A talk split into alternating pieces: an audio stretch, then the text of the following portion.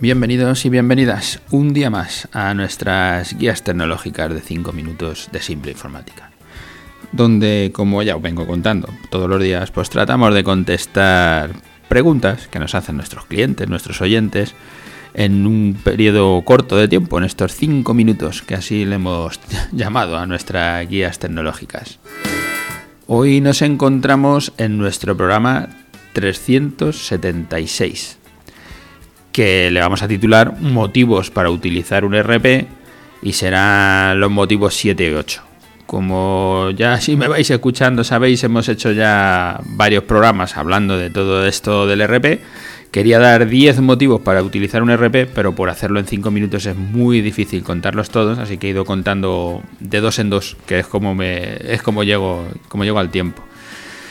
Repaso otra vez un poco todo para los que me vais siguiendo. Puede ser un poco pesado, pero vamos, lo hago rápido. Sin un RP, la visión que vas a tener de tu empresa es parcial y con el RP vas a tener una visión de conjunto de toda la empresa.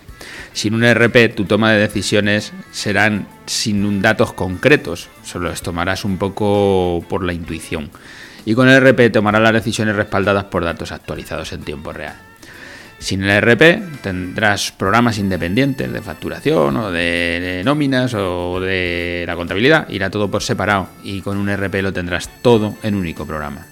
Sin un ERP la información puede que se te duplique, porque puede que tenga varias bases de datos de clientes, varias bases de datos de facturas, de lo que sea. Y con el ERP tendrás todo en una sola base de datos y estará todo centralizado.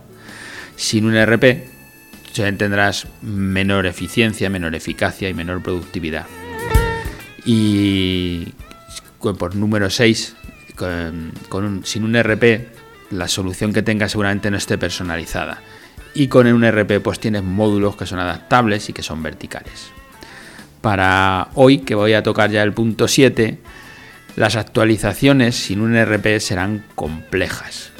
Y con el RP tendrás unas actualizaciones sencillas. ¿Qué queremos decir con esto? Si son dos cosas. Por un lado, que si tienes un, varios software y los tienes que ir actualizando porque se te van quedando anticuados o lo que sea, pues tendrás que ir de uno en uno y haciéndole la, lo que tengas que hacerle a cada uno. Y si lo tienes todo en un solo software, que será este RP, por ahora es todo de una vez. Cuando actualices, se te actualizará todo. Eso por un lado. Pero a nivel de gestión, a nivel de tu día a día, si tú, por ejemplo, como nos pasa a nosotros, antes los técnicos iban con un parte de trabajo en papel, donde llegaban a la casa del cliente con los datos del cliente apuntados en el parte de trabajo, apuntaban lo que hacían y el cliente les firmaba el parte para dar fe de que lo que han hecho es correcto y que han estado allí. Pero llegó un momento que decidimos que lo íbamos a hacer todo digital y quitar los partes de trabajo de papel. Y entonces empezábamos a enviarle al cliente un correo electrónico con las tareas del técnico para que nos lo devolviera diciendo si había si estaba conforme con ese parte de trabajo, con lo que había hecho el técnico o no había hecho el técnico. Una actualización de este tipo te lleva a que si está todo en un RP, pues es muy sencillo, pues solo tienes que hacer el cambio en el RP para poder enviar los partes de trabajo digital. Y si no es así, pues tienes que cambiar el envío del parte digital, cambiar cómo dar de alta los datos de ese parte en tu programa de gestión que tengas, cambiar, ir cambiando en cada una de las aplicaciones que utilizas para hacer toda esta gestión, ir cambiando esa nueva funcionalidad o esa actualización que has hecho. Por eso decimos que cuando los software van sueltos, cuando tienen mucho software, por eso las actualizaciones son complejas. Y cuando está todo en un sitio, solo actualizas una cosa. La razón octava que voy a leer hoy son el tema de que sin un, ERP, sin un ERP los procesos que vas a hacer son procesos manuales. Y con los ERP lo que tratas de hacer es automatizar procesos.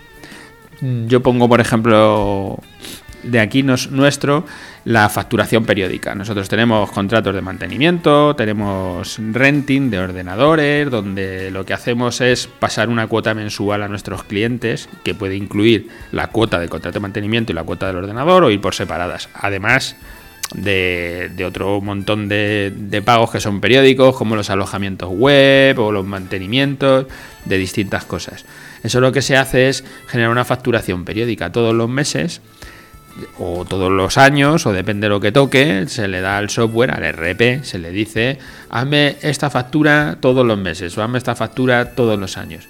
Y de esta manera tú no tienes que estar apuntándote en algún lado, tengo que emitir esta factura, pues tengo que llegar al cliente, emitir la factura, al siguiente también. Nosotros hablamos aquí de, muchos cientos de facturas, con lo que todo eso ahora está programado y automáticamente sale la factura, se le envía al cliente, se emiten los recibos, van al banco, se pasan los recibos y se hace todo automatizado. Esa automatización de procesos te hace ahorrar mucho tiempo, te hace ahorrar horas de personas que si no tendrías que contratar para poder hacerlo y te ahorra dinero. Ya han pasado los cinco minutos, pero ya he hecho las dos razones, o sea que voy bien.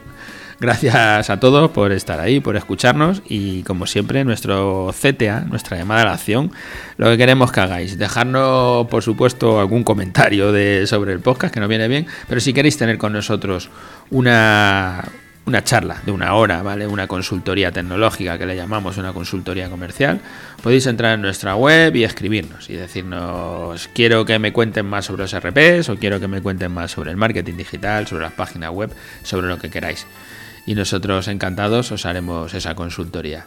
Ah, gracias a todos los que nos escucháis a diario por estar ahí y ya sabéis, si nos dejáis una valoración en iVoox, en iTunes, en Spotify, en vuestras redes propias para que los algoritmos nos vean, nos suban y más gente nos pueda escuchar y a más gente podamos ayudar.